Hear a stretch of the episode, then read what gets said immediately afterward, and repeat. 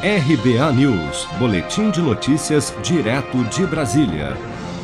Em conversa com apoiadores, o presidente Jair Bolsonaro afirmou nesta quinta-feira que cabe aos estados a responsabilidade pela alta carga tributária que tem elevado o valor final dos combustíveis pago pelos motoristas. Bolsonaro também cobrou dos governadores que não zeraram os impostos federais sobre o gás de cozinha decretado pelo governo. Vamos acompanhar. Agora o pessoal vem aqui. O preço do gás está caro. Não está caro o preço do gás. Está 45 reais. Eu zerei o imposto federal. Cadê os governadores para não zerar o imposto federal do gás? Aí chega a 130 na ponta da linha. Tá? Gasolina, tá barato. Custa 1,95 na refinaria. Chega a 6,7 na ponta.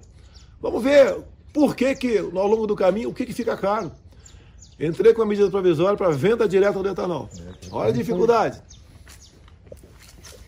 Entrei com um projeto de lei complementar para regulamentar uma emenda de 2001 que fala do, do ICMS nacional. Eu não estou inventando, nem quero tirar dinheiro de governador. Mas a verdade está ali, pô.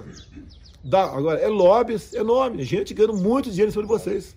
E ele pode ter razão, ao menos em parte, no seu argumento. Atualmente, os impostos federais CID, PIS/PASEP e COFINS sobre combustíveis correspondem a 11,6% do valor final para o consumidor, enquanto os estados retêm em tributos 28%, ou seja, mais que o dobro dos impostos federais incidentes sobre o preço final dos combustíveis.